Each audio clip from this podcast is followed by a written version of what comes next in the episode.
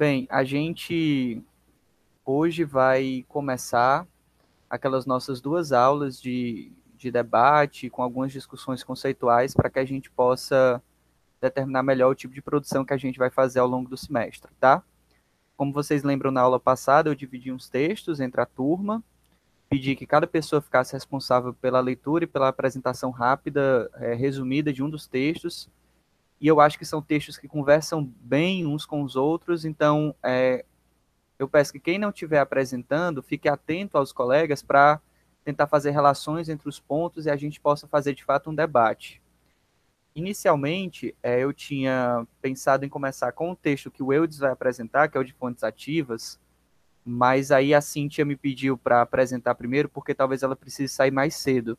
Aí eu queria ver com o Eudes se, se ele teria problema em, em ceder a, a, a primeira vaga para ela. E aí depois a gente. A não, não, professor. Tranquilo, pode, pode ceder, sim, pode ser. Certo, beleza. Só, só para introduzir mesmo, é, todos esses textos ele tem a ver, eles têm a ver de alguma forma com participação, com colaboração, com utilização de imagens feitas por outras pessoas, com todas as questões estéticas, éticas, políticas que envolvem é, esse tipo de filosofia de metodologia que talvez a gente implante e utilize muito nessa nossa disciplina por conta do que tem acontecido ultimamente, certo? Então, é, o intuito não é fazer longas digressões teóricas nem conceituais, mas muito mais pensar é, de forma prática nas nossas produções. Então, vamos tentar voltar é, é as nossas falas para questões práticas do nosso trabalho, tá bom? Não que a gente precise necessariamente assumir nenhum tipo de metodologia, mas que a gente possa problematizar essa, essas metodologias e ver o que é que serve para a gente e o que é que não serve para a gente tá bom? A Cíntia, ela vai começar agora com o texto que é o texto Um Filme de. É o, é o título principal, um texto bem interessante da Ilana Feldman, que vai começar agora os nossos debates. Cíntia, você já está pronta para começar a apresentar? Sim, sim. Deixa eu só. Estou pronta, sim. Tá bom, pois pode ficar à vontade. Tá certo. Só respirar um pouquinho aqui, que eu fico muito nervosa. Não, pode é... ficar tranquilo. Aqui não tem certo, não tem errado. A gente está debatendo e a gente está formulando aqui o nosso grupo para seguir com as nossas produções. Tá? A gente tem que ter um, um espírito de camaradagem, tá bom? Pode ficar tranquila. Tá bom, obrigada. É, como o senhor disse, né, o, o, texto que eu fiquei foi um filme de é, dinâmicas de inclusão do olhar do outro na cena documental, da Ilana Feldman. E ela analisa essas estratégias de inclusão do olhar do outro em alguns filmes brasileiros específicos, como Rua de Mão Dupla, do Guimarães, em 2004, Pacífico, do Marcelo Pedroso, de 2009, e Doméstica, do Gabriel Mascaro, em 2012. E assim ela faz o texto, ela analisa é, esses filmes, documentários contemporâneos, né? Porque o texto ele foi publicado em 2012, então era contemporâneo, mais contemporâneo para ela, né? E esses filmes, o que eles têm em comum é o uso da performance, que é a aproximação com a realidade. Ao invés deles usarem é, atores para fazer os personagens, eles usam os próprios personagens para filmar suas histórias. É, eu, vi, eu vi o trailer de apenas um filme, que é o Rua de Mão Dupla, que é as pessoas que elas trocam de casas com outras pessoas e de lá elas tentam contar sobre elas e suas histórias a partir da impressão do ambiente. É tipo assim, como se eu e o senhor trocasse de casa, não é? E a gente tentasse se explicar só com o ambiente que a gente está. Eu não sei se deu para entender, eu acho que deu. Sim, é exatamente e... isso. E aí esses é, eles mesmos filmam os detalhes do cotidiano normal, mais ou menos isso.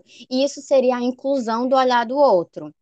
E quando ela vai descrever esse modo de fazer filme, né, de performance, é, com imagens amadoras, instáveis, ela fala assim, abre aspas, o que está em jogo é a criação de uma linha tênue entre proximidade e distância, em que a enunciação fílmica possivelmente se afasta do que enuncia para melhor se fundir ou para se confundir ao universo filmado, que deixa todos nós espectadores ora desconcertados, ora perplexos diante da instabilidade e ambiguidade dessas imagens.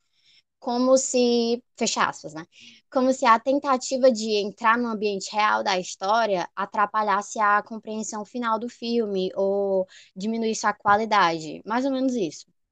E aí ela fala que isso, esse conceito fílmico de entrar na realidade de história, começou com quando os cineastas passaram a problematizar a questão deles falarem por outras pessoas, de representarem uma realidade que não é deles, não é? E aí se deu início esse movimento fílmico que sai da representação, é? os atores pesquisando sobre uma realidade diferente para interpretar essa realidade, para a performance, que as pessoas mesmo representando.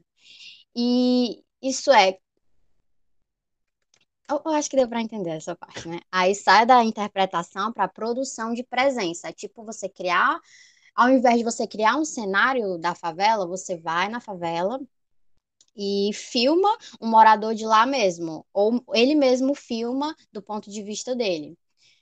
E ela usa bastante o termo etnografia e autoetnografia para descrever isso, né? Que a etnografia é no contexto do texto é quando o outro representa a, a realidade que não necessariamente é dele, o exemplo dos atores e dos cineastas, né? E a autoetnografia seria a própria pessoa representando sua realidade, é, como no filme que as pessoas trocam de lugar e filmam seus cotidianos. E isso se deu porque começaram a se preocupar, como eu tinha dito antes, né, com a aproximação dos contextos sociais para representá-los de forma real. E aí ela fala dessa transição do representativo para o real, como, como se isso meio que prejudicasse as formas estéticas do filme. Porque filmando a realidade, você se depara com alguns contratempos que às vezes não podem ser é, eliminados na cena, e as próprias pessoas filmando ela acha que o filme não tem 100% da qualidade, né? Prejudicaria. E então, essa prática é usada de forma sem intrusão, né, sem muita interferência, ela usa o exemplo até de, de um filme.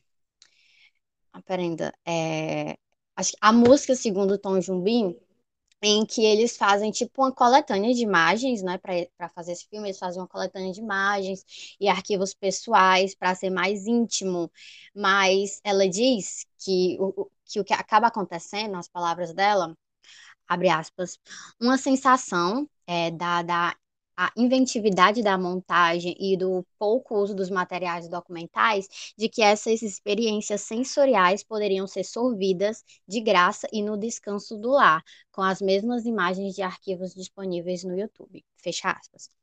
É resumindo, ela acha uma coisa amadora e diz que a partilha do espaço criativo pode ser bastante problemática. E esse regime performativo da imagem, ele só existe enquanto cinema, ela fala, né? Quando há uma operação de montagem, de recorte, de subtração e construção da narrativa. Vou citar ela novamente. É como se, como se nós pudéssemos perceber a instabilidade dessas imagens por meio da estabilidade, por mais sutil que seja, proporcionada pela organização do filme. Então, ela fala é, que alguns filmes analisados têm a mistura desses dois métodos, né, de autoetnografia e etnografia, do, da representação e da performance, e que o equilíbrio seria o ideal. E então ela fala de uma separação. Eu, estou sendo muito rápida, é, ou tá dando. Não, tá, tá tranquilo, tá tranquilo. Ah. Lucas, a gente pode fazer perguntas, mas vamos deixar ela concluir a fala e aí a gente faz algumas algumas ponderações. Já, já tô tá terminando já. Não, fica à vontade, não tem pressa. então ela fala de uma separação, de uma separação. Essa parte eu não entendi muito bem.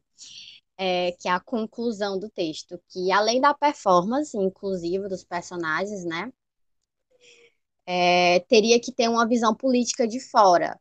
É, eu não entendi muito bem, eu queria que o professor pudesse explicar mais, e eu não sei se eu, se eu não sei explicar o dire, direito o pensamento dela ou se eu não entendi, mas é como se para ter um pacote completo precisasse ter os dois modelos, né? O representativo e o performativo, porque eles se complementam, algo assim, e é preciso trabalhar com a união dos dois para ter essa inclusão social por meio da autoetnografia, por meio da performance, mas também tem o olhar estético do cineasta, por meio das montagens, criação de uma exterioridade, algo assim.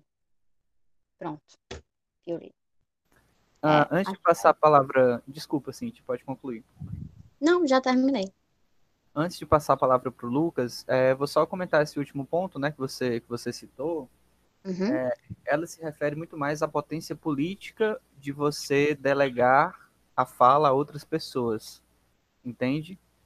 É, em vez de você necessariamente no cinema estar sempre representando os outros, como se a gente é, mantivesse esse lugar de ser capaz de falar por outras pessoas, essa performatividade tem a potência política de deixar com que as pessoas falem por si mesmas. Entende? Isso é Sim. muito forte. E aí a questão de ser mais representacional, ser mais performático, vai depender muito é, dos propósitos do realizador, dos propósitos do projeto. É interessante você pensar nas duas abordagens, mas não existe nada que seja necessariamente certo ou errado. Tem muito mais a uhum. ver com seus objetivos enquanto realizador fílmico, enquanto produtor de documentário.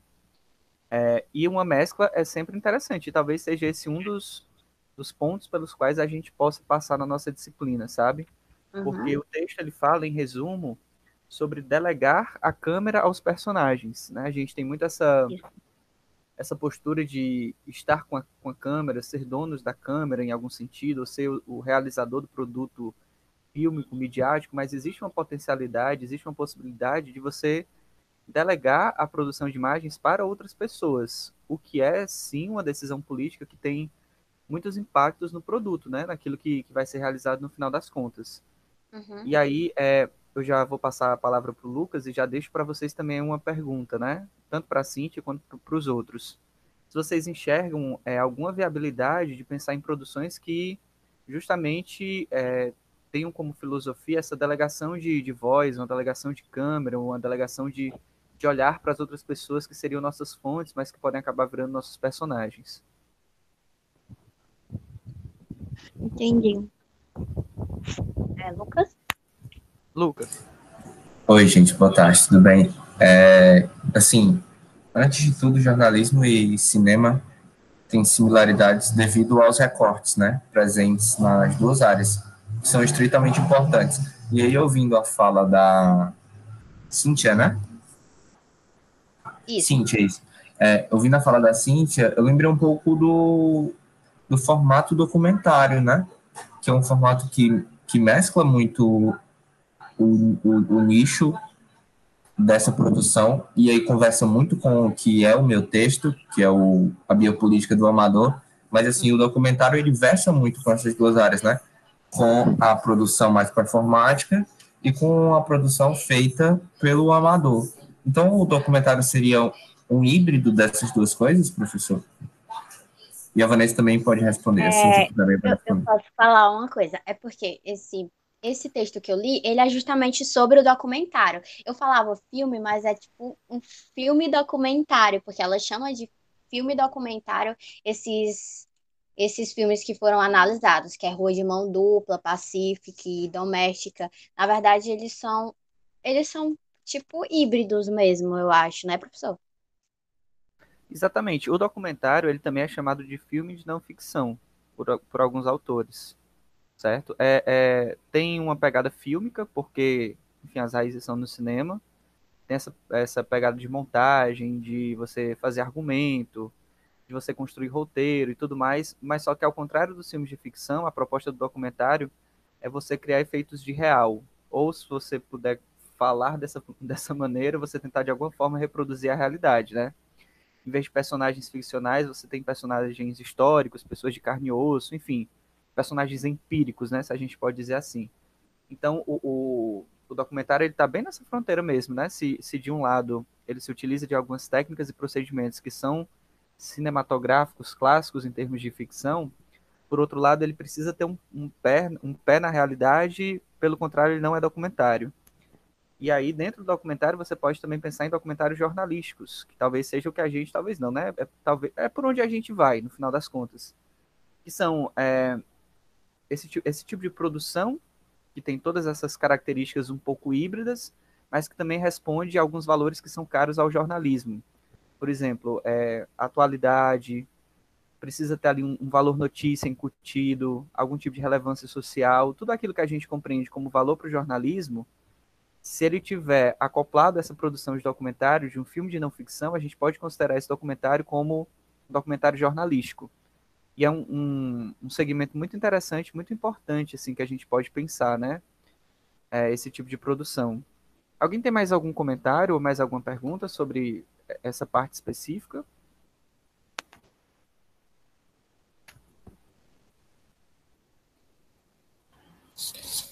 Na verdade, a minha dúvida só foi em relação ao fato de trocarem as pessoas de casa. Se era para deixar uma coisa mais, digamos, próximo da realidade, por que, que as pessoas não falaram dentro das suas próprias casas? É, na verdade, aí tem a ver com o conceito, com a proposta do, do cineasta, né, do realizador. Tudo parte de um de uma proposta que seja criativa de alguma forma.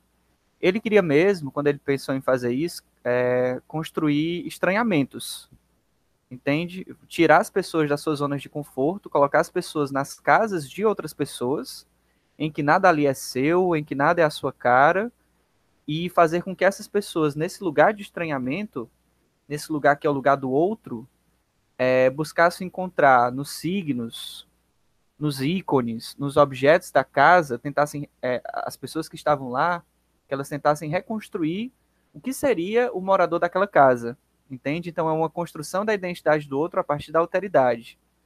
É muito mais um, um conceito, uma ideia, um, uma tentativa criativa mesmo de, de você tentar criar um estranhamento e, e, criar essas situações um pouco ambíguas, né, de, de deslocamento, a partir dessa, dessa manipulação de pessoas.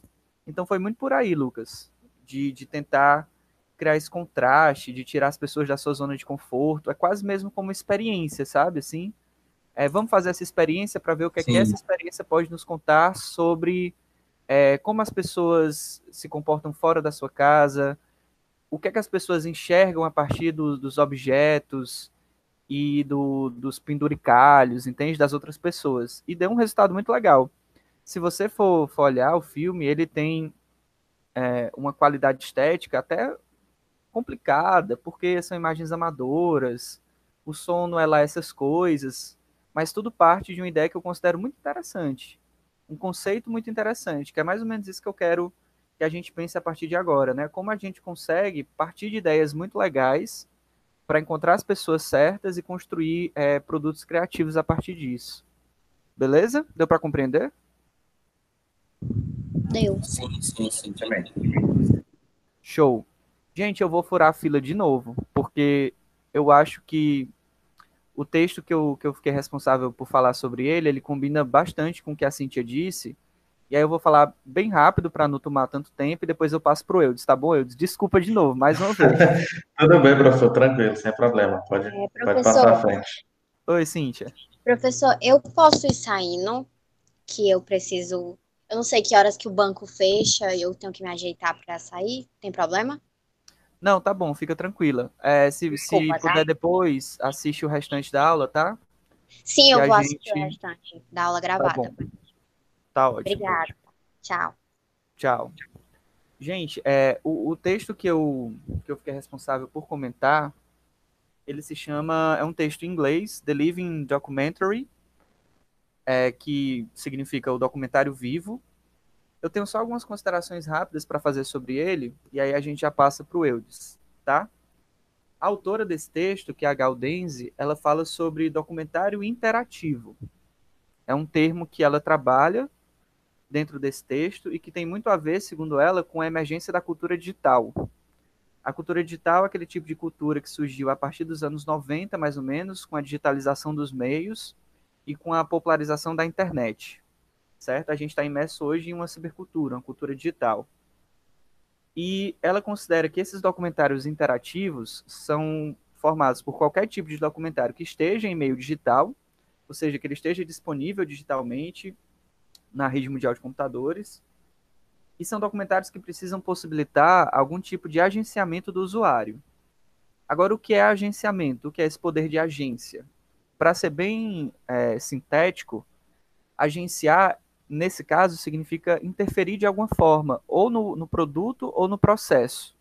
Então, a gente está falando de documentários que eles são interativos porque os usuários, as pessoas, de alguma forma, têm a capacidade de realizar ações e ver que aquelas ações elas foram responsáveis por alterar ou modificar os rumos do produto ou do processo, certo?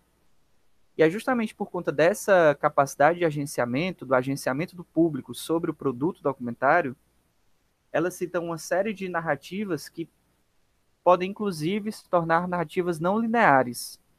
Que a gente tem os documentários tradicionais, os filmes tradicionais, os telejornais, enfim, que são produtos lineares, né? Eles seguem uma sequência de sintagmas, uma sequência de cenas, de takes que são é, decididos e são montados pelo realizador, pelo produtor, pelo diretor, enfim. E traz todo esse caráter de linearidade. A partir do momento que você tem é, documentários que permitem a intromissão, digamos assim, das outras pessoas, esse caráter de não linearidade pode sumir. Que em vez de ser linear, esse caráter de linearidade, perdão, pode sumir e se tornar não linear porque em vez da linearidade, a gente pode ter documentários que dependam das escolhas das pessoas, que vão escolher, por exemplo, entre cenas ou caminhos é, para se assistir, para se consumir aquele produto, tá? E aí, para que seja documentário, necessariamente também precisa ter essa intenção de documentário real. Como eu estava falando antes, é uma característica que ela é muito importante, sem a qual a gente não estaria falando de documentário, mas sim de ficção. Beleza? E aí o que eu considero mais interessante desse texto, além de trazer essa perspectiva, essa possibilidade de documentários que sejam interativos, é pensar também que existem diferentes modos de interação ou de interatividade.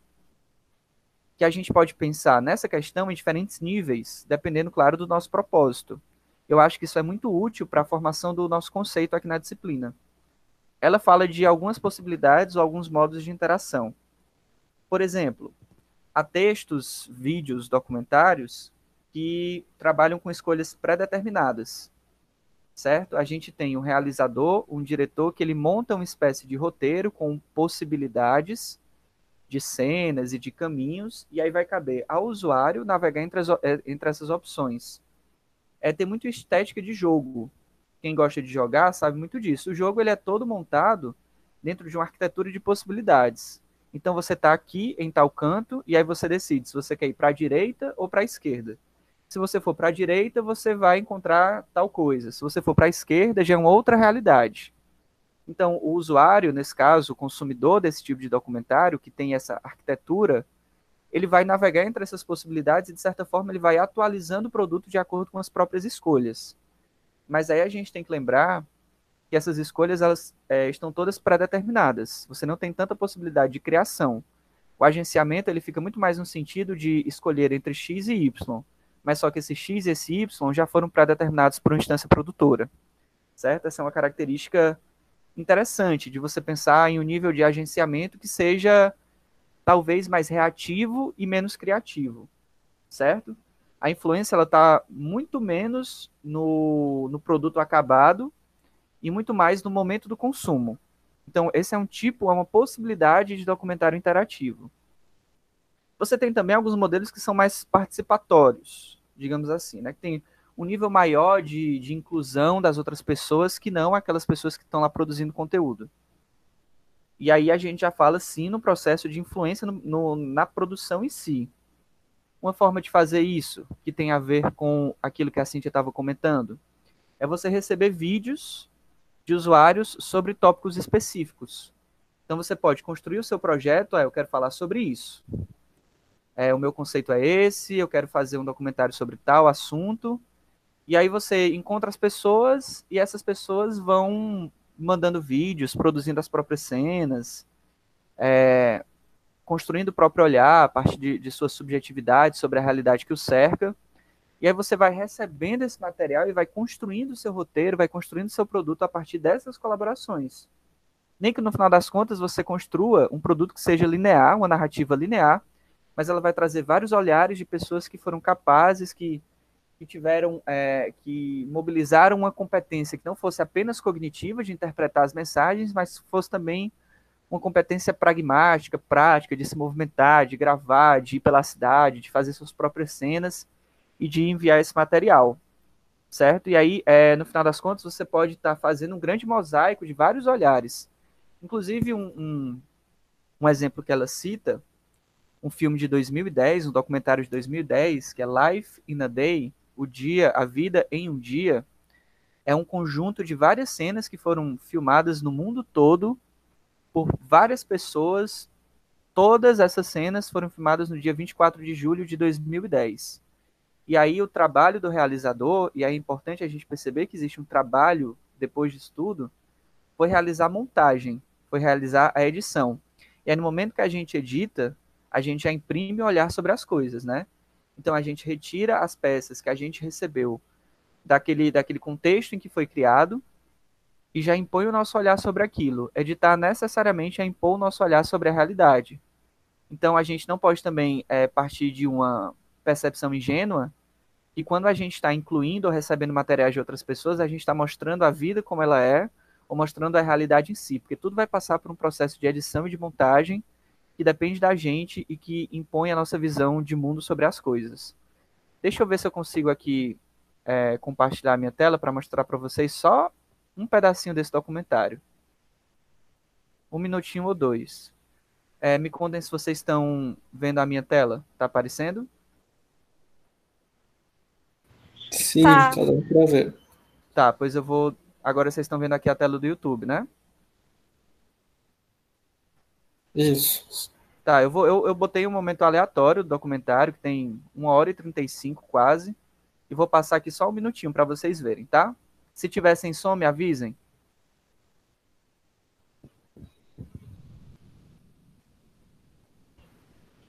Tá sem som. Tá sem som? Tá, é, eu não sei, eu não vou teimar com esse computador, porque eu não conheço bem. E, de fato, isso aqui não é extremamente importante, é mais um exemplo. O que a gente tem aqui é uma série de cenas que foram gravadas pelas pessoas, vocês veem que em condições socioeconômicas muito diferentes. Aqui a gente tem um garoto na América Latina, depois uma grande mansão em algum lugar do mundo.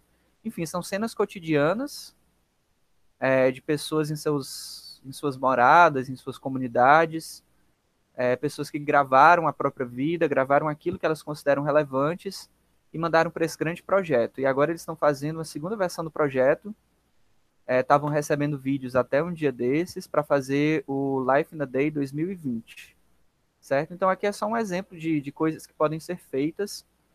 Pensando sempre que, como a gente está trabalhando com jornalismo, a gente precisa partir de alguma proposta que tem alguma relevância jornalística, certo? Então, é, tem que ver se mostrar o cotidiano só por, por mostrar, a gente vai estar tá fazendo jornalismo, se a gente precisa na verdade, a gente precisa de algum processo de apuração que venha junto, de algum gancho, mas a gente tem aqui algumas dicas de coisas que podem ser feitas, tá?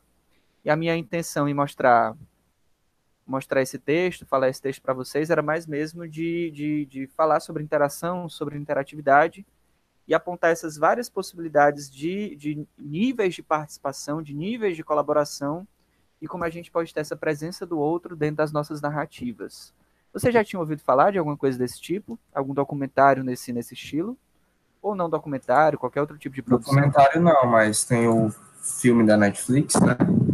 O, o da Netflix, do, da série Black Mirror. O nome do filme é Bandersnatch.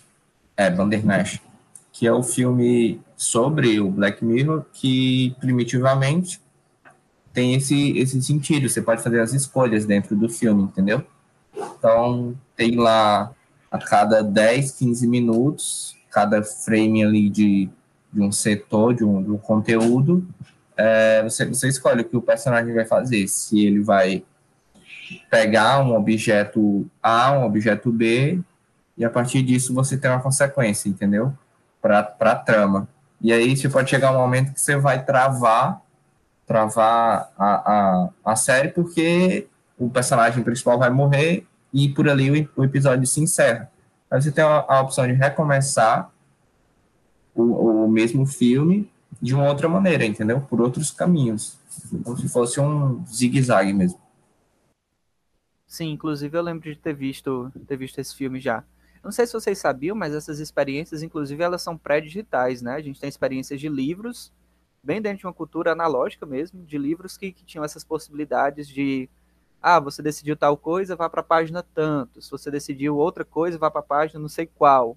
eram uns livros enormes, assim, porque justamente é, é, o, o, o, produtor tinha que pensar em, em, múltiplas possibilidades narrativas e articulações entre essas possibilidades narrativas. É bem interessante esse tipo de experiência. Agora sim, vamos para a apresentação do nosso amigo Eudes. Eudes, fique à vontade. Obrigado, professor. Boa tarde, pessoal. É, o meu texto é Fontes Ativas do Telejornal, colaboração das audiências ativas no Brasil e na Espanha.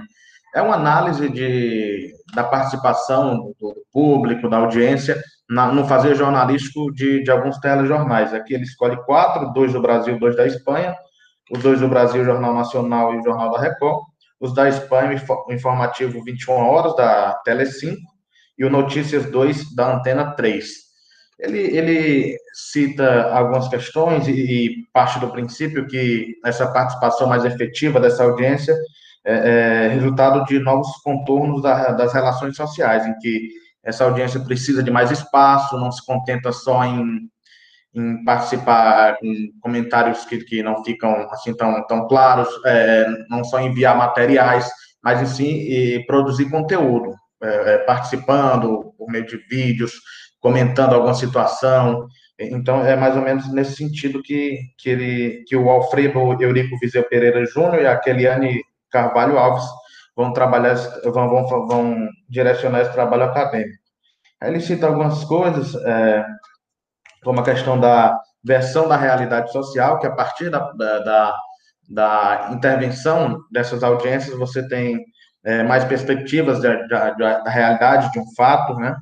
E, e inclusive é, cita alguns exemplos que achei até interessante. É, é, o, o Brasil que eu quero, aquele quadro que tinha no, no jornal hoje, apesar do, do, do, objeto de estudo ser o, o, Jornal Nacional, mas tinha também essa participação que ele, o, o público dava sua opinião sobre determinado assunto, é, a gente já conhece. E a partir disso, eles produziam conteúdo é, por meio de, dessas, desses materiais que eram passados. Vocês estão me ouvindo direito? Porque eu estou com uma interferência aqui, mas só para saber. Tudo ok? Está conseguindo entender, professor? Sim, bastante, bastante. Pode continuar. Pronto. Aí, ainda nessa perspectiva desses, desses novos contornos, ele fala da necessidade atual de reestruturação que passa o mercado televisivo no novo ecossistema midiático, que é uma definição do, do Escolari, de 2008, e, a partir disso, ele fala de novos desafios para os jornalistas, que é, vão, a partir do, dos materiais que recebem, vão analisar, fazer aquele trabalho de checagem, é, é, e também tem a questão do, do que eles dividem. Eles falam que essas audiências, elas são produtoras de conteúdos, mas da matéria-prima, da, das imagens, do, dos vídeos, das opiniões, que a partir dali é, é, é, dever do jornalista fazer uh, uma apuração, fazer um trabalho de garimpagem do, dos dados, da, da checagem, e, e, que o, o público não é responsável pela notícia em si, em si mas pela matéria-prima. Aí ele, ele faz uns comparativos e traz alguns dados também muito parecidos entre Brasil e Espanha. E uma coisa que eu queria que o senhor explicasse, talvez agora, ou então no final da apresentação, sobre os fluxos de influências, que tem as influências múltiplas e as recíprocas, que eu não entendi muito bem. Você vai, pode falar agora ou só no final? Professor? É, pode, pode concluir a apresentação. No final eu, eu faço as considerações. Certo. Aí ele destaca também a, a participação dessa audiência ativa na, na, criação do significado e também na, justamente nessa parte de participação, colaboração geração de conteúdos. E o que é essa, como é que ele define essa audiência ativa? É o cidadão a cidadã que participa diretamente como colaborador em parte do processo de construção de uma notícia, né? no caso, dentro desses telejornais, dos dois espanhóis e, e dos dois brasileiros. E compartilhando materiais, seja pelo é, enviando para o site da, da emissora, é, ou é, pela participação ao vivo, no caso do WhatsApp, aqui no, no CE1, não, não tenho acompanhado ultimamente, mas tinha um, uma espécie de espaço no programa em que o WhatsApp era projetado na tela e notícias, imagens eram, eram reproduzidas de, dessas audiências que, que participavam do, do, programa de forma mais efetiva. E, e, não só como aquela fonte que é entrevistada, que vai, vai participar, vai ser um, um, uma, uma sonora daquela matéria, mas produzindo seu próprio conteúdo. Aí ele fala também da questão da, dessa disponibilidade do material, que acontece de forma voluntária, quando a própria audiência envia para esses canais, para esses veículos, ou os próprios jornalistas pedem, buscam essas informações, ou nas redes sociais, ou no, solicitando essas fontes.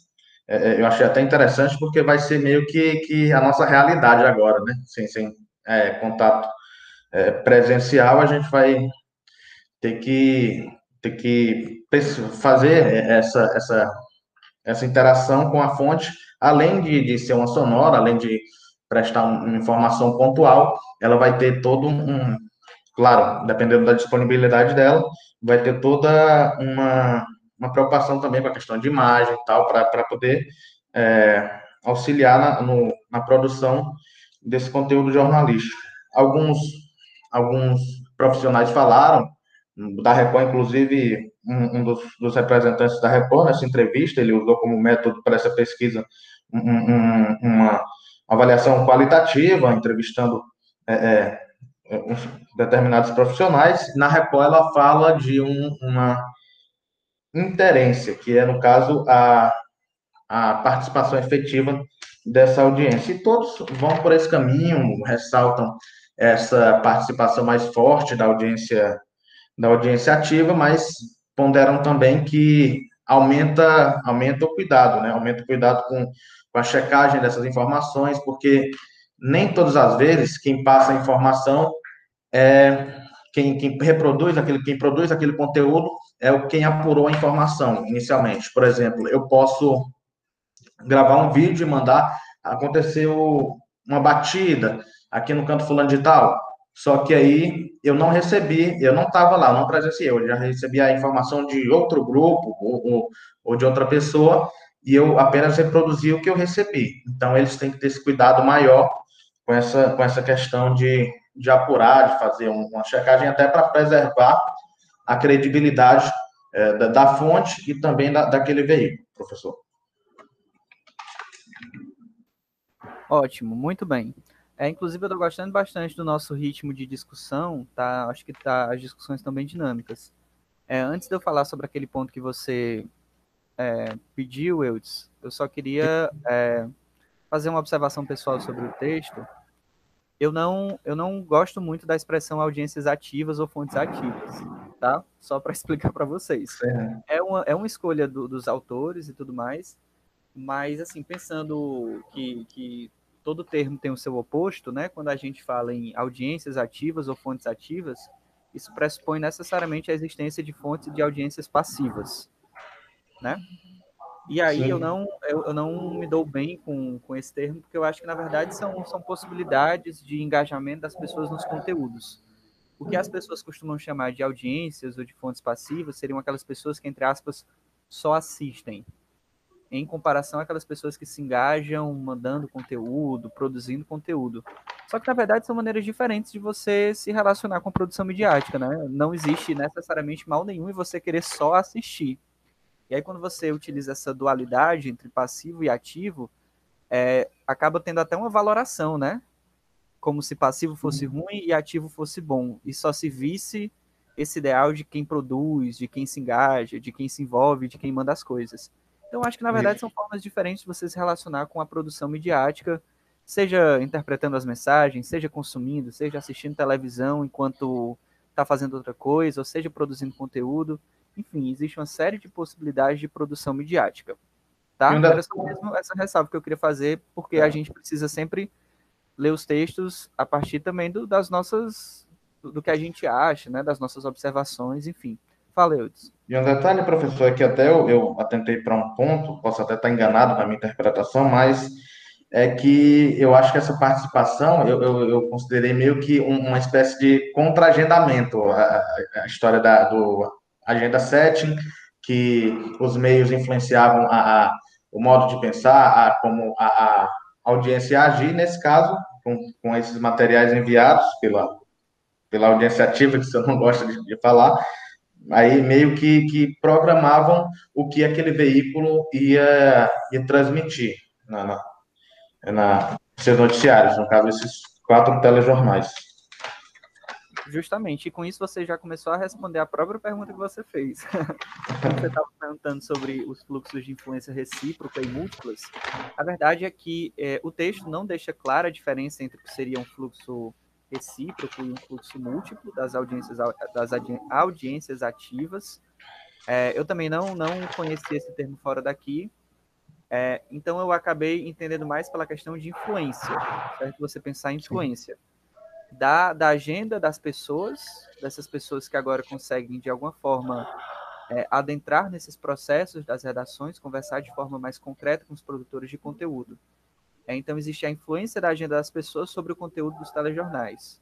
Isso, obviamente, sempre existiu, mas só que agora, como essa, essa relação é mais próxima e a gente tem outros meios, inclusive para difundir esses conteúdos, é, essa espécie de, de inteligência coletiva, de produção coletiva, produção das comunidades, acaba fazendo muita pressão sobre aquilo que as redações é, estabelecem como noticiável, entende? Então, a própria noção de valor notícia ou, ou, ou, do que é possível de ser noticiado, ela tem mudado muito hoje. A, aquelas, aqueles vídeos com maior visibilidade, ou que, que acabaram repercutindo mais, mesmo que produzidos é, por pessoas anônimas, elas acabam ganhando noticiário porque existe todo esse fluxo de influência que vem do público para o jornalismo. Deu para Professor, sim, sim. É, outro exemplo é, é, a página do, do, Instagram Fortaleza Ordinária, né? A página Fortaleza Ordinária, que, que muitas vezes a gente vê algumas matérias que eles fazem, claro, meio que humorístico, e, e que acabam sendo reproduzidas também no, nos telejornais aqui. Sim, esse é, um, é, esse é um exemplo muito bom disso que a gente fala de, de influências, né? E aí já vem toda uma outra discussão, que não, não cabe agora, mas que a gente pode fazer em algum momento, sobre noticiabilidade hoje em dia, né? Sobre o que é que tem se tornado notícia, o que é que deveria se tornar notícia dentro dos telejornais, talvez uma propensão ao engraçadismo, à espetacularização, ao cômico, né? Não que isso seja necessariamente a priori ruim ou errado e tudo mais, mas acho que rende uma discussão muito legal sobre noticiabilidade. Daí? É Professor, então, o que o Eudes falou seria um contra-agendamento, essa influência da comunidade, ou isso faria parte dos critérios de noticiabilidade mesmo? É, contra-agendamento talvez seja um, um, termo muito forte, mas se a gente compreender que nas teorias clássicas do jornalismo, eu acho que vocês já, já viram isso, né? As teorias do jornalismo e tudo mais. É, durante muito tempo, já, já, hoje, já. É, se utiliza muito a questão de agenda setting, ou seja, a, possibilidade dos meios de comunicação agendarem quais seriam as discussões sociais, o que, é que seria relevante de se discutir dentro da sociedade, nesse sentido a gente poderia sim pensar em contra-agendamento, porque a gente tem é, questões que estão sendo discutidas no seio da sociedade e que acabam agendando a pauta dos jornais. Mas só que, por outro lado, a gente pode talvez pensar muito mais em, em absorção ou em um processo dialético no qual os, os produtos de mídia eles estão sempre atentos ao que acontece e muito mais incorporam essas notícias, esses processos para si, para construir seus conteúdos a partir disso, do que necessariamente serem influenciados ou agendados. Então, eu acho que também a gente não pode partir para um, um, extremismo no sentido de dizer que agora os jornais eles estão é, sendo completamente agenciados pelo, pelo que vem das comunidades ou das redes sociais, quando muito mais eles fazem é, absorver isso e retrabalhar para é, as próprias linguagens e para garantir a audiência da mesma forma, entende? É assim que eu vejo, pelo menos. Sim, até porque, né, professor, já faz uns 10, 12 anos que o Sistema Verdes Mares, e aí eu lembro que eu era criança quando isso aconteceu, disponibilizou um número para contato, número fixo na época, não existia nem TV em formato, né, em qualidade HD, não existia ainda. E eles já, eles já haviam disponibilizado um número fixo para os telespectadores entrarem em contato com sugestões de pauta, e isso há 10, 12 anos, entendeu? Agora é que se acentuou com a rede social, né? Sim, exatamente. Inclusive, essa acentuação é, do, do estímulo à participação do público é basicamente o que eu trato, na, o que eu tratei na minha pesquisa de mestrado. Então, se me deixar, eu passo a tarde inteira falando sobre isso. Mas eu acho que a gente pode retomar, Lucas, esse, essa questão quando você, você vai ficar com o texto do, da biopolítica, né? Você está com esse texto. Isso, isso, isso, exatamente. Exatamente, porque eles falam, inclusive, de um gesto ambíguo que tem a ver com essa discussão que a gente está tendo. Se por um lado existe esse estímulo à participação, por outro, quando a participação ela chega nos veículos, ela tem que ser agenciada. Ela acaba sendo é, trazida para os propósitos daquele meio e acaba virando um valor, né? Acaba Exatamente. Um do Exatamente. Público. Então, a gente vamos guardar essa discussão para quando se apresentar o texto, beleza? É, eu acho que agora, se não tiver mais nenhum comentário sobre essas questões, a gente pode passar para a apresentação da apropriação estética do amador. Eu acho que está com o Lucas Chaves e com a Glenda, é isso? Se não me engano. Isso. Eu posso começar? Pode, vocês podem é, fazer a dinâmica que vocês quiserem. Não é necessário fazer uma apresentação formal, vocês podem fazer um diálogo, alguém começar com os pontos e o outro complementar, como vocês acharem melhor, tá bom? Tá certo. Lucas, eu posso começar com, eu vou começar com as coisas que eu achei, achei mais assim interessante, pode ser? Pode, pode sim. Pronto. Esse texto ele fala sobre a apropriação, né, dos registros audiovisuais amadores pelo telejornalismo, que são aqueles flagrantes que as, as pessoas, os anônimos, capturam, e também relacionado ao cinema, né, no filme de ficção. Eu achei legal porque eu lembrei muito do CETV e tudo mais, que as pessoas, não só o CETV, vários telejornais agora, eles estão se apropriando dos vídeos, eles colocam os vídeos que as pessoas enviam. Só um minutinho que tá passando um metrô, aí tem barulho. Aí ele falou no texto que as, as imagens sempre vão estar acompanhadas pela narração do repórter. Nunca vai estar só aquela imagem lá relacionada ao filme, que é o filme Cloverfield. Cloverfield. Acho que é assim. Ele vai falar que, apesar do, do filme ser algo ficcional, né, com aquele monstro lá a, no filme, as imagens são feitas pelas pessoas que estavam lá naquele momento, quando o monstro a, ataca a cidade. É, outro ponto que eu achei legal, que ele fala que o vídeo amador, ele é muito potente na composição de uma tela-reportagem. Ele é uma prova do, documental e ele vai promover o efeito de identificação, que é algo bastante necessário no telejornalismo. E lá no finalzinho do texto, ele vai falar de algumas exigências para a captação, né, para que aquele vídeo amador seja utiliza utilizado em uma reportagem. E ele fala que a primeira é que tem que ser ligada a alguma ação né, que aconteceu, algum fato, a segunda é, é relacionado aos critérios de noticiabilidade, questão, o impacto, proeminência, proximidade. É, ele fala também que o vídeo precisa ter um, um, padrão de qualidade. Eu, até quando, acho que foi o Eldis que falou do Brasil, o Brasil que eu quero, que eles falavam, olha, o vídeo tem que estar na horizontal, celular, entendeu? Tem esses, essas questões. E também tem, tem que ser um vídeo que o jornal não tenha tido acesso àquela imagem do momento, né? Aí foi isso que eu achei legal no texto. Eu acho que eu fui bem rápido, mas é porque eu sou meio ansiosa. Não, tranquilo. Eu vou já colocando outros elementos também para a gente discutir. É, tá o Lucas certo. quer acrescentar alguma coisa? Sim, eu fiz uma divisão sobre a questão do cinema e do telejornalismo. Na questão do cinema, é, eu, que eu percebi pelo texto que fala que a ideia dessa imagem mais amadora, essa estética, é uma maneira de, de dar uma proximidade do espectador ao, ao, ao filme, ao personagem. E também para trazer uma verossemelhança. É, pra, por mais que seja ali, no caso, um filme de ficção, mas que tem elementos também que, que estejam na nossa realidade. E, mostrar isso traz um, uma ideia mais de realidade para o filme. E também dá um protagonismo maior para o personagem. Por outro lado, é ruim porque quando você mostra esse personagem, que eles dizem que é até um.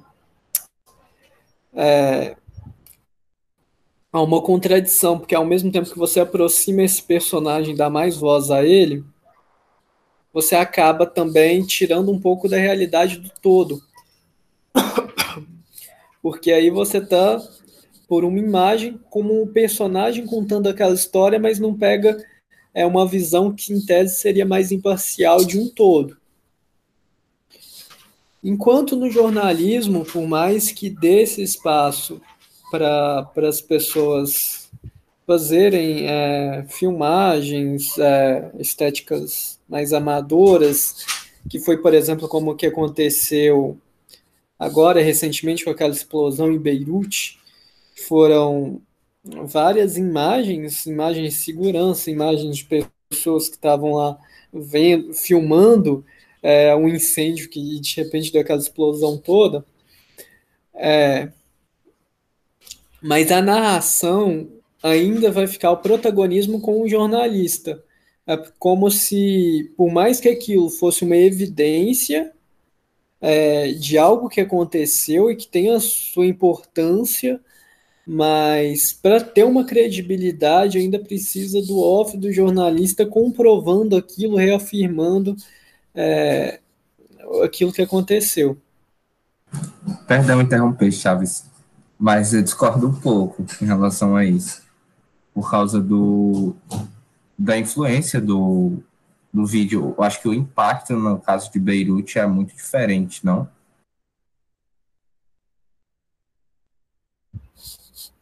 Não, sim, o, a imagem por si só, ela é impressionante, mas você ter uma pessoa, o jornalista no caso, que teve acesso a essa imagem, mas que tem também uma outra gama de informações, pode explicar melhor o que aconteceu também. Porque houve aquela explosão, mas ao mesmo tempo que houve a explosão, não se tinha muita informação do que causou aquela explosão. E ao mesmo tempo, é, se veio muitas notícias, é, notícias não, mas é, de certa forma até fake news, por exemplo, especulações, gente falando que tinha sido é, atentado terrorista e coisas do tipo. E, e a pessoa que está ali no momento, ela pode estar tá vendo o que está acontecendo, mas ela não tem uma ideia exata do que está acontecendo. E o jornalista, por ele ter até acessos a, a outros profissionais é, e a mais informações, ele pode, por exemplo, ver aquela cena, mesmo não estando ali naquele momento, interpretar aquilo e perceber que, por exemplo, que não se tratava de um ataque terrorista ou algo do tipo. Entende? Entendo. Eu, assim, na, na, na visão que eu tenho, em relação ao movimento de credibilidade da informação, o protagonismo é do, do jornalista. Mas no caso de Beirute, pelo que eu penso, e, e, e por ser um país que, embora né, tenha, tenha relações comerciais e, e relações internacionais com outros países, está em um lugar bem afastado do, do mundo, né?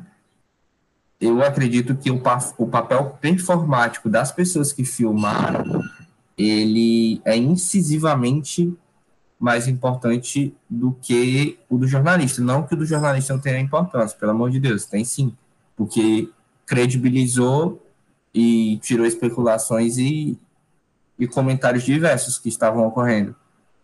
Mas naquele caso específico de uma tragédia, de toda uma enunciação que teve a partir daquele acontecimento nas redes sociais e passou a repercutir muito ganhar um espaço de imagens totalmente amadoras, né? O papel do amador, naquele caso, para mim, ele, ele agenda ele agenda a imprensa de uma forma que, que esse, esse, esse movimento de performance ele é exclusivo do amador, no que eu penso, né? Ah, porque é complicado até o, o, o jornalista nesse caso, pegar a imagem ou filmar ou ter uma estrutura, porque é um evento que acontece sem uma premeditação, né? É uma coisa que ninguém espera. Claro, claro. Então, por esse aspecto, o, o amador ali, ele ganha uma importância significante. E foi não só o caso de Beirute, mas também como foi o caso do atentado das Torres Gêmeas, não sei se você vai se lembrar, que teve muitas pessoas também que estavam na hora filmando, filmando outras coisas e acabaram pegando o momento exato do, do ocorrido. Mas quando fala protagonismo, é porque no caso do filme, você passa a ver o filme é, pela intenção né, do diretor e, e tudo mais, através da visão do personagem. E do da questão do jornalismo, você tem a visão, é, mais uma produção do, do amador ali, que é fundamental, porque ele traz a imagem que o jornalista ali não traria, mas a, narrativa, enquanto narrativa, contando a história, é, sempre coloca-se a, a, versão do jornalista. Não tem ali é, o, a visão do, da pessoa que gravou narrando toda a história. Ela sempre vai estar narrando um trecho da história a partir da visão dela do ocorrido. Inclusive, Lucas, sempre um frame, né? Você está dizendo? Isso, sempre um frame. É, vocês estão me ouvindo? Eu posso fazer uma intromissão na apresentação? É porque eu lembrei de um dos pontos do texto que ele fala bastante sobre, é, nesse caso do jornalismo, né, que a gente dá ou tem dado aos anônimos o privilégio da visão, ou seja, dá eles a capacidade de ver e de gravar, mas não necessariamente a posse da fala. Porque no final das contas, toda vez que a gente absorve esse conteúdo, a gente discursiviza em cima dele, né? Quando a gente vai montar os nossos, as nossas reportagens, os nossos documentários, a gente narra em cima daquilo que a gente recebe. E nesse processo, a gente já tira as imagens do contexto e recontextualiza de alguma forma. Então, esse movimento vai ser sempre um movimento de, de absorver, de tirar do contexto, de diminuir um pouco a potência dessas imagens, porque elas não vão ser jamais veiculadas no seu estado bruto, né? Elas vão sempre passar por uma série de processos de discursivização na instância midiática. Pode continuar, é só isso mesmo. A Glenda não quer completar, falar alguma coisa nesse aspecto? Não, não, pode, pode continuar. Deixa eu falar só uma coisa. Tem uma parte que o senhor falou disso que eles vão meio que editar o bruto, né? tem justamente uma parte no que eu estava procurando, que ele fala exatamente sobre isso, que o editor vai fazer isso. Eu acho que é no finalzinho, onde tem as questões das, das exigências, que ele fala, eu estou procurando, mas ainda não achei. Não, tudo bem. O, o, o território da imagem bruta talvez seja outro hoje em dia, né? Onde é que a gente consegue encontrar imagem bruta hoje? Não sei, talvez em transmissões ao vivo, no Facebook, nas redes sociais, em que as pessoas fazem as edições de si mas em geral, é, toda vez que esse material passa para dentro da mídia formal, ele passa por um crivo de leitura, um crivo de edição, que necessariamente, queira a gente goste ou não, vai acabar transformando aquilo, né? Então a gente precisa estar atento a isso para saber qual o nosso nível de intervenção em cima dos materiais que a gente vai é, captar, que a gente vai juntar, que a gente vai construir, entende? Essa é uma decisão estratégica que a gente precisa pensar dentro do nosso conceito de produção.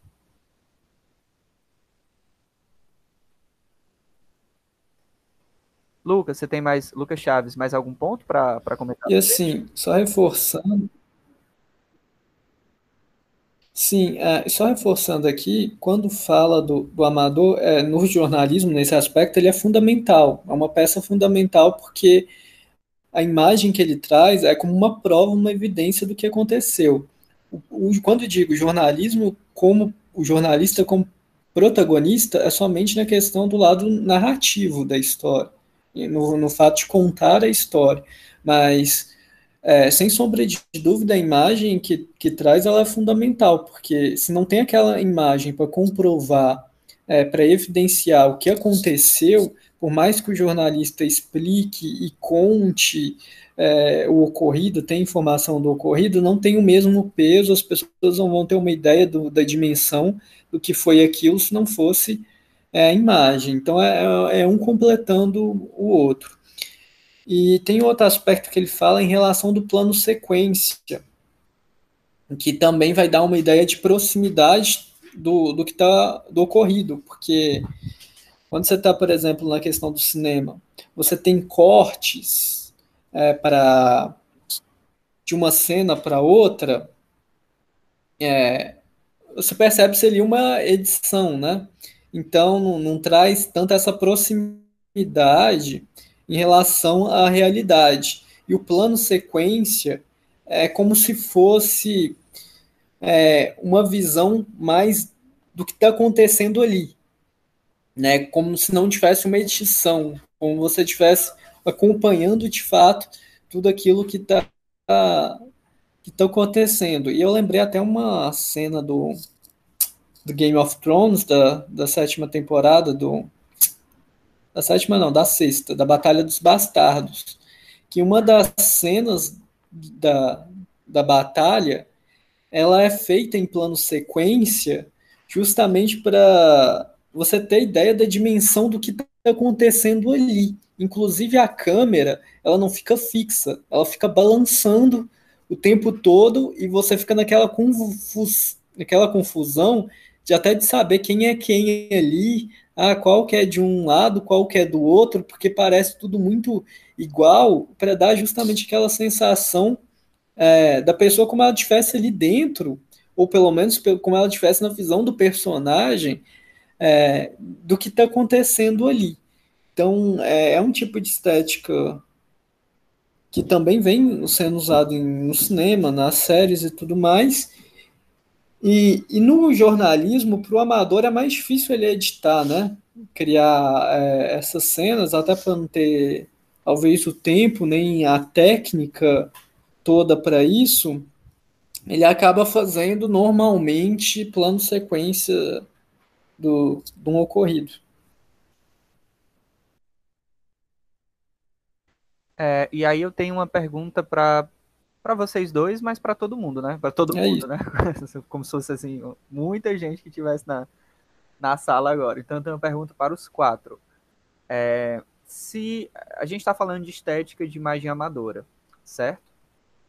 quando a gente pensa assim, imagem amadora, a gente, é, pelo menos na minha cabeça, vem logo, vem logo a cabeça assim, uma, uma menor qualidade técnica, quando a gente compara com imagens profissionais, a gente pode pensar em imagens desfocadas, em planos enquadramentos que não são aqueles é, condicionados ou, ou, já solidificados dentro de uma linguagem é, audiovisual e tudo mais, em planos sequências, em falhas em áudio e tudo mais se a estética amadora traz todos esses elementos, por que, que ela é tão incorporada ao fazer jornalístico, ou então por que a gente está pensando em incorporar as nossas, as nossas produções? O que é que tem de tão especial numa imagem é, nesse sentido, desse tipo de imagem? Professor, eu acho que o ângulo, por exemplo, é uma imagem de uma pessoa que está lá no. É meio que, que, que já foi comentado, mas é, é, o que eu penso é assim, no, no, ângulo em que aquela imagem foi, foi feita, né? Por exemplo, um, uma pessoa que está ali naquela, na, na, ocorrência, no lugar em que está acontecendo determinado fato, e às vezes o jornalista não tem acesso àquela, àquela posição, aquele enquadramento, então acho que é isso que, que, que faz a, com que essa imagem seja tão interessante, até mesmo mais, e tão importante também, até mesmo mais do que a imagem que a equipe de reportagem, quando chega depois do acontecimento, consegue captar. Boa. Mais alguém se arrisca?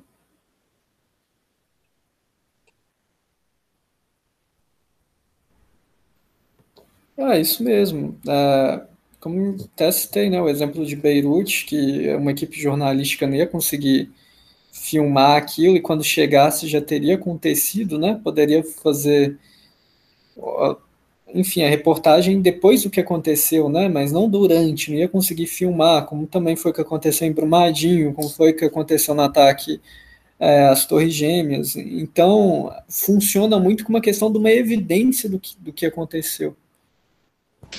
Professor, eu acho que é justamente eles vão usar essas imagens porque é uma imagem que eles não conseguiram, não vão ter, não, não tiveram acesso e eles vão atrás de quem, de quem tem essas imagens. Então, vão ser as pessoas anônimas que vão enviar esses vídeos, aí eles vão utilizar. Sim, tem tudo isso e eu acrescentaria também todo um efeito de autenticidade, de transparência, até uma ideia de realidade que esse tipo de imagem é, é traz, né? Porque ela não tem aquela, entre aspas, limpeza, né? Não tem aquele aquele primor das imagens tecnicamente perfeitas, mas elas imitam muito, ou elas trazem muitos efeitos da, da vida como ela é, da vida como a gente vê, do, do nervosismo da câmera tremendo, da ansiedade da câmera tremendo, entende? Do, dos sons que se confundem, enfim, são vários efeitos de autenticidade, de realidade que são trazidos por essa estética. Isso é muito potente quando a gente está falando em produções jornalísticas, por exemplo, que buscam justamente esses efeitos de realidade e de autenticidade. E aí tem outro ponto também, e aí, meio sem querer, eu vou acabar fazendo a ponte com o texto do Lucas, que é o próximo. É, quando a gente pensa em amador, apesar de ser um termo que também não é muito legal, porque ele traz toda uma, uma carga negativa, né? Se a gente fizer uma contraposição com profissional, amador de um lado, profissional do outro, né? Tem toda uma disputa de poder aí no meio. Mas é, se a gente pensar que o amador nunca é só uma pessoa, na verdade a gente tem uma rede, uma coletividade, são várias pessoas que estão em todos os lugares, porque, enfim, nós, enquanto pessoas, estamos em todos os lugares, essa rede ela é muito forte, ela é muito potente. Muito dentro disso que vocês falaram. Então, a gente, se a gente utilizar essa força amadora, pensando que as pessoas estão em todos os lugares, vivendo todas as situações, e agora elas têm posse de instrumentos e de equipamentos que permitem que elas produzam suas próprias imagens dentro das suas subjetividades, pô, isso é muito bom, isso é muito forte, né? Isso pode ser muito bem utilizado é, pela gente, inclusive. E aí eu já passo para o Lucas para ele comentar o texto do Brasil e do Melhorim. Boa tarde, professor. É, bom, eu fiquei com a biopolítica do amador, né? Do André Brasil e do César Migliorin. Os dois, ambos são professores de pós-graduação em cinema e audiovisual, lá, tanto na UFRJ como na Federal Fluminense. E eles trazem o conceito da biopolítica com base numa ideia do Foucault, né? Inclusive, que é uma ideia de que a biopolítica é uma irrupção, né? É uma quebra da naturalidade, uma quebra por meio da naturalidade da espécie no interior da artificialidade política de uma, relação de poder. Acredito que a minha apresentação não vai durar nem tanto tempo assim, porque embora tenha lido o texto, eu acredito que, que, que são apenas dois, três pontos interessantes a serem destacados, apesar de ter gostado da discussão trazida. É, eu discordo um pouco com os autores quando, e aí vou fazer, vou para, parafrasear o que eles disseram aqui, no, logo no início do texto, tratando de Rede Globo e desse novo formato de fazer com a participação do telespectador, né, é, eles trazem aqui a seguinte citação. A história da formação dos campos de saber e dos domínios profissionais que deles resultam sempre se constitui a partir de um gesto de segmentação. Trata-se, na maior parte dos casos, de estabelecer as fronteiras práticas, simbólicas e institucionais de um campo especialista, separando da suposta ignorância dos leigos e do voluntarismo dos amadores. Eu discordo nesse sentido quando o campo de formação é o jornalismo, né? O jornalismo se faz diariamente, cotidianamente, com base na relação de troca, na relação simbólica, e esse é o conceito de comunicação que nos é apresentado desde o início da faculdade, né? Como uma relação de troca, uma relação simbólica entre as pessoas. E quando eles tratam dessa questão do domínio profissional, eu acho que é um tanto quanto generalizador esse conceito apresentado por eles para introduzir o, o texto, porque trata-se de, de uma ideia de que o espectador tem uma participação é, inativa dentro do, do fazer jornalístico, né? É, é, pressupor essa ideia, eu, eu não achei interessante para o texto, e por isso esse foi o primeiro aspecto aqui que eu destaquei, sobre o biopolítico do amador, que seria esse movimento de transgredir a transgredir da naturalidade, né, como se fosse emergir da naturalidade da espécie, que seria a participação do, do telespectador na TV, a participação do, do, da pessoa que vive o cotidiano encaminhando mensagem para um, um jornal, encaminhando mensagem para o rádio, e você vê muito na Tribuna Banheiros, por exemplo, todos os dias o, o ouvinte participando muito, questão de trânsito que informa na cidade de Fortaleza é o ouvinte, né? Tornou um, um mantra para o rádio, essa participação tão intensa no, no dia a dia das grandes cidades, né? Então, assim, é, achei muito interessante a definição de biopolítica como sendo essa participação, e aí ele trata que isso não é só uma mudança técnica que ocorreu de facilidade de acesso financeira a, a produtos de, de como, como smartphones de baixo custo, não, não apenas isso, mas sim uma maneira de, de, de se subjetivar, de se capitalizar dentro dessas empresas, né? É, e nisso entra outro aspecto que é retratado, como o senhor falou, que é a ambiguidade. A ambiguidade é essa que ele apresenta, e aqui eu vou utilizar não o que eu entendi, eu vou utilizar o que eu entendi e não o que está propriamente no texto, mas, assim, de da TV, de modo mais bruto, claro, na minha linguagem, da TV maquiar o que vai ser mostrado é, nesse retrato que as pessoas fazem já da realidade, né? Seria um retrato do retrato. E eu acho interessante que ele aponta isso como sendo um primeiro caminho, né? Que as TVs fazem com os espectadores, como se fossem testes, né? Isso, essa ideia sempre partisse de teste. E eu lembro que que o CETV, como eu falei, ele começou com essa questão do contato pelo telefone, participação no telefone. E aí depois disponibilizou o WhatsApp, disponibilizou o WhatsApp para ser via de contato com telespectadores, para enviar acontecimentos do dia a dia, para enviar sugestões de pauta, para relatar problema em comunidade, né? Para fazer esse hard news. E hoje, até onde eu acompanho, já é feita uma cobertura, muitas vezes um, um, um, um notapé, um notapé, um nota coberta, que já é feito com imagens do, dos telespectadores nas TVs, né? Chama um jornalista para cobrir um acontecimento com imagens feitas pelos telespectadores. E aí entra essa situação, se casa com a ideia proposta no texto, né? de que a TV prepara esse produto, maqueia esse produto, testa para ver a recepção do público e depois de todo esse processo, a TV coloca esse, esse, esse produto, esse mesmo produto, incorpora na sua grade de programação, né? E eu vejo isso incisivamente na, nas TVs. Outro aspecto que eu queria destacar, que eu lembrei de mercado, né, e o texto é interessante por causa disso, foi o profissão repórter, né?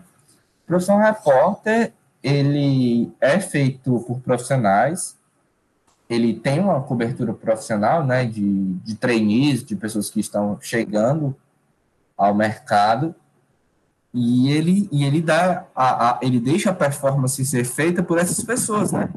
que normalmente estão nas suas primeiras experiências ou que estão adentrando o jornalismo. E o mais engraçado é que é um retrato muito forte da realidade, né? É esse o, o lema do Profissão Repórter, os desafios da notícia, bastidores da reportagem. E, e, e, e eu vejo como é essa visão que o, que o que o civil, né, que a pessoa tem no cotidiano, ela é presente nesse formato do, do, do profissão repórter. De, de você ter um cinegrafista ali, um cinegrafista filmando o cinegrafista, de você dar a ideia de, de complexidade da realidade, né, de ter toda essa engenharia que, que pega vários pontos, né, e na quarentena, talvez a Globo, em conformidade com o texto, ela se utilizou desses testes iniciais que ela se, se, se propôs a fazer, em, em, tanto nas afiliadas, para ver a, a, participação, né? Para ver se isso não ficaria um, um game show pitoresco, como se quebrasse o padrão Globo de qualidade do, do, do Boni, né? Criado pelo Boni, idealizado pelo Boni no século passado e, e eu, eu, vi que ela soube se adaptar em relação a, a propor esse formato. E na pandemia, como se tornou a única alternativa para muitos jornalistas a entrevista por meio das videochamadas, é engraçado que e aí, conversando com pessoas do meio, eles me dizem que, que isso influenciou de uma forma incisiva no trabalho deles. Por quê? Porque eles precisam necessariamente, para ter um outro ângulo de imagem, pedir para as fontes filmarem o seu ambiente de trabalho, de casa, no local em que elas estiverem, para eles terem mais de um ângulo dessa imagem, não só a videochamada, né? Porque se você tem uma reportagem de dois, três minutos e aquela fonte aparece duas, três vezes, você precisa de um conteúdo de, de um conteúdo que tenha outros ângulos, né? Para não cansar, a gente precisa dessa versatilidade. E é engraçado como com as pessoas que eu converso, pelo menos, eles dizem que, que isso acentuou, acelerou um processo da dimensão do jornalista, e aí talvez esteja um pouco fugindo do texto, mas que, ele, que, ele, que acentuou o processo de, de, de necessidade do jornalista produzir, do jornalista editar, e aí o papel do cinegrafista pode até perder um pouco de impacto, né? Esse papel que, que foi plantado durante muito tempo para mostrar a realidade, para ter uma certa percepção profissional que não do amador, ele pode dar espaço ao amador devido a, a crises financeiras geradas nas TVs por causa da pandemia e a esses testes que deram certo, né? De participação da audiência. Eu destaquei aqui outro ponto também, é, ainda no próprio texto, aqui na, na página 8, e duas citações importantes, que os autores falam que a imagem se torna um lugar de experiência aparentemente real e não mais mediada, né? Embora a TV, embora o próprio texto diga, e eu não vejo uma opinião clara do texto a respeito da biopolítica, né, da, de utilizar a biopolítica, do amador ser, ser peça principal, assim, para mim nas considerações finais também não ficou claro, mas é nítido que, ele, que eles trazem essa contraposição de ideias, né, assim, de dizer que a experiência se torna aparentemente real e não mais mediada, embora a TV tente dar a sua roupagem, né, que, que até o texto aqui chama de, de modular, modular, modular, é isso mesmo. Esse papel é molar, molar. É, essa dimensão molecular, que seria a dimensão da experiência, e a dimensão molar, que seria a dimensão do que a TV tenta fazer com essas imagens, né? Do que a TV tenta, tenta propor. E esse é o embate que traz o texto, embora reafirme o caráter real dessas imagens feitas por tele, telespectadores, né? Essa percepção da biopolítica, que também, segundo o Foucault, é, se exerce em meio uma autonomia, né? A autonomia de um novo processo, de, de um simulacro, talvez, eu diria.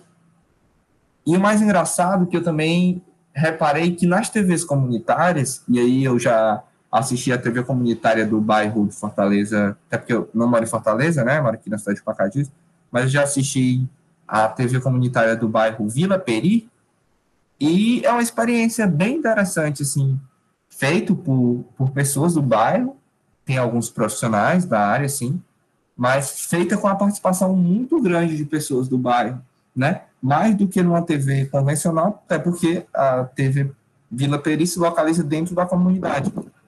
E eu achei interessante que essa experiência entra em conformidade com o que a gente estava discutindo até aqui, né?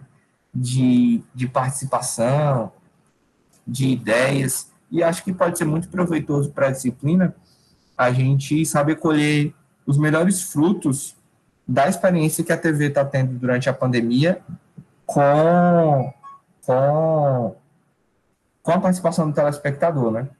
Acredito que, que seja isso. Foi essa a discussão do texto, que eu achei interessante, né? Autores do audiovisual, de, de excelentes universidades do Rio de Janeiro. E muito bom poder ler um texto que foge ao jornalismo, não jornalismo propriamente dito, né? Mas ele, eles são autores do cinema e que trazem discussões, né? Até esse, esse texto foi publicado em uma revista de semiótica.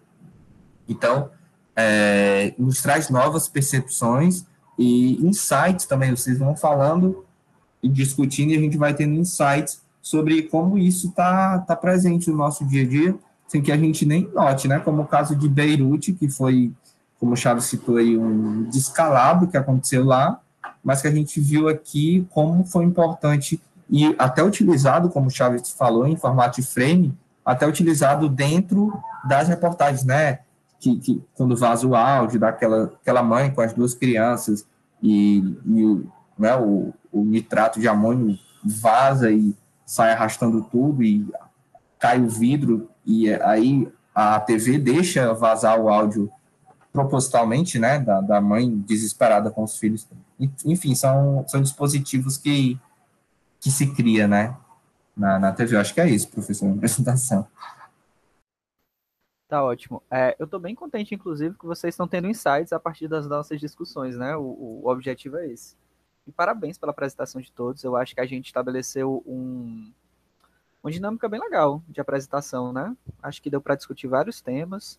Eu só queria fazer um comentário rápido sobre essa questão do Foucault, né? Porque é, Foucault, a leitura do Foucault é, é, às vezes é um pouco complexa e tudo mais.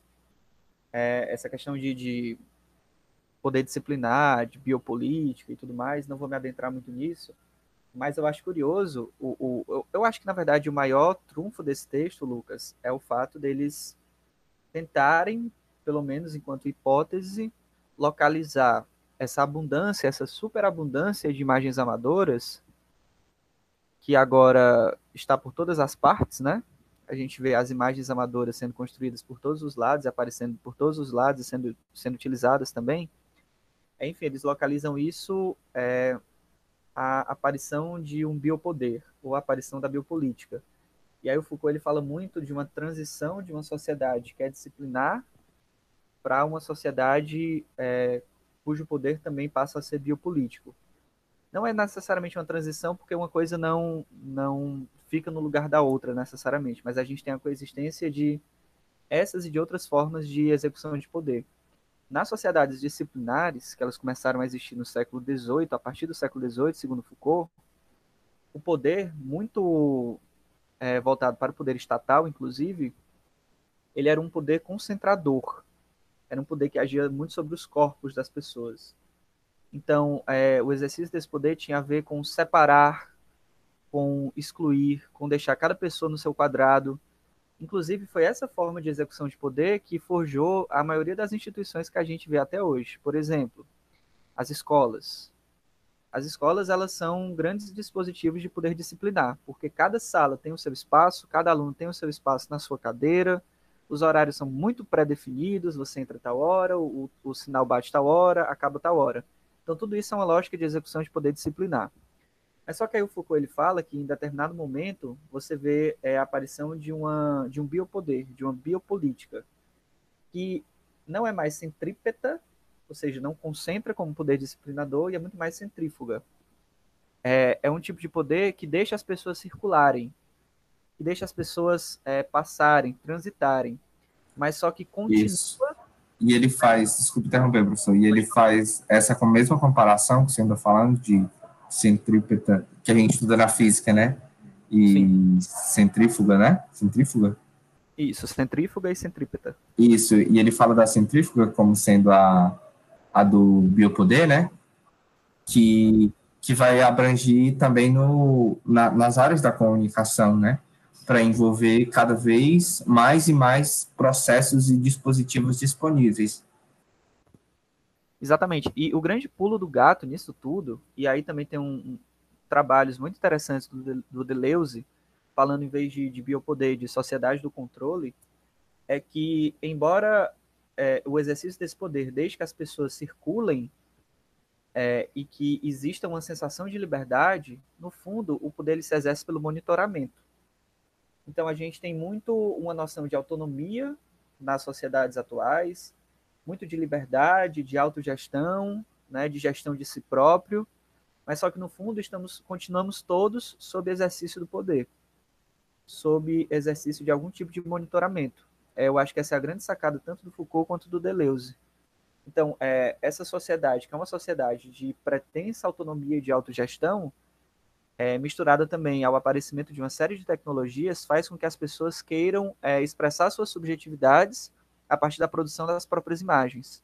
Mas só que aí quando a gente passa para gestão dessas imagens amadoras dentro do dispositivo midiático, a gente tem o que eles chamam de gesto ambíguo, né? Se por um lado é essa retórica da liberdade, a retórica de, de, de produza, de colabore, de mande, por outro lado, tudo isso acaba sendo é, incorporado e agenciado por um dispositivo que é um dispositivo de, de controle, no final das contas, que é um dispositivo de é, criar portões, de decidir o que é que entra e o que é que fica de fora, de criar filtros, certo? Então é muito nesse sentido que eles falam também de gesto político e se utilizam dos conceitos Foucaultianos para pensar nessa gestão de imagens amadoras.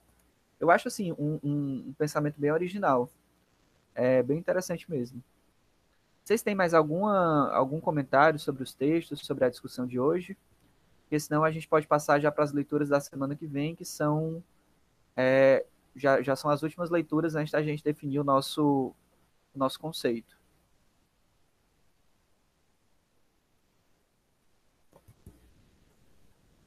Eu acho que sem dúvidas, né? A, a Lia está aqui. Eu ia até perguntar para vocês se vocês conheciam a Lia, porque ela estava matriculada lá no, no SIGA e eu não a conhecia ainda.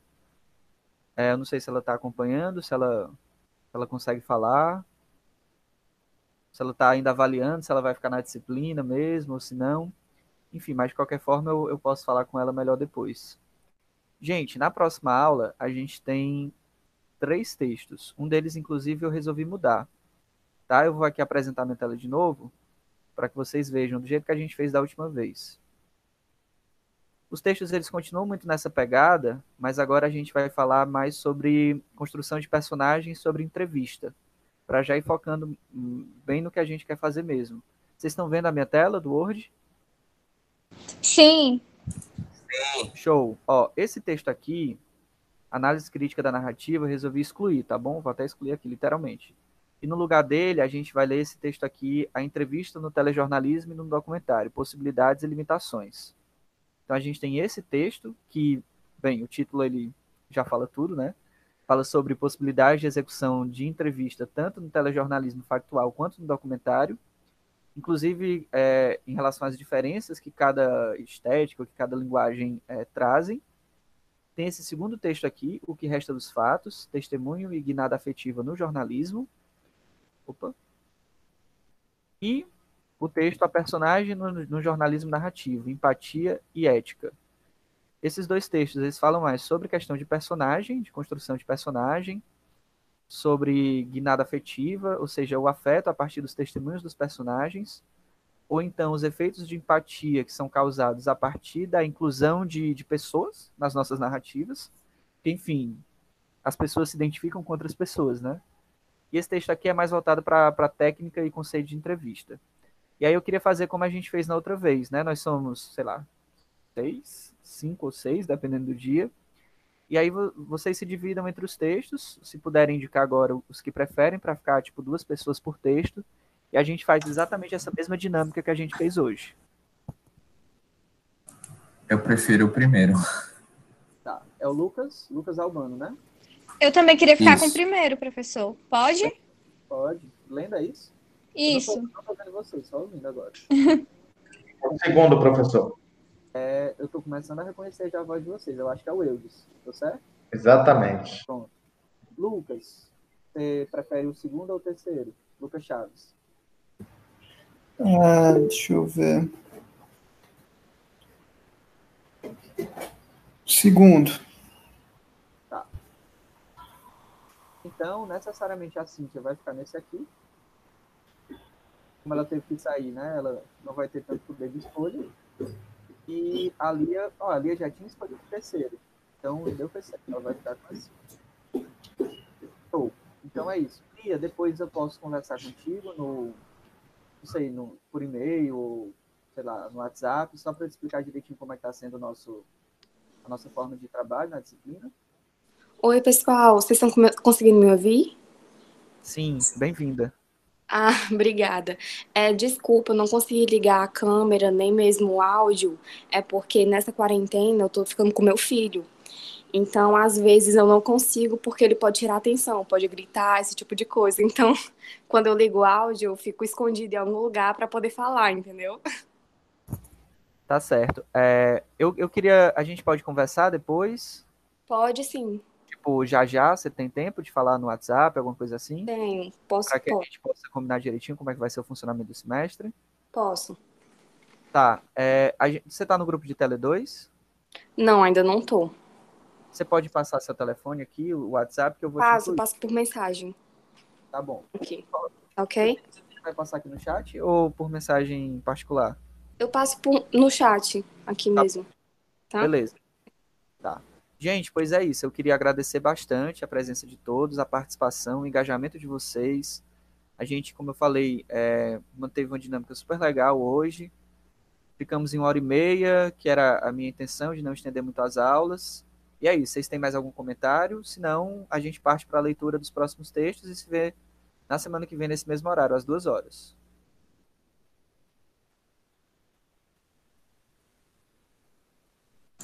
Tranquilo, professor, tranquilo. Tranquilo? Pois tá. Então, muito obrigado. Bom final de semana a todos. E até semana que vem. Qualquer coisa, é só entrar em contato comigo ou falar lá no grupo, tá bom? Bom final de semana. Para você também, professor. Tchau, tchau. Igualmente, professor. Tchau, professor. Tchau, tchau. Lia, eu vou, eu vou falar com você no WhatsApp. tá bom? Vou anotar aqui e falar com com você no WhatsApp.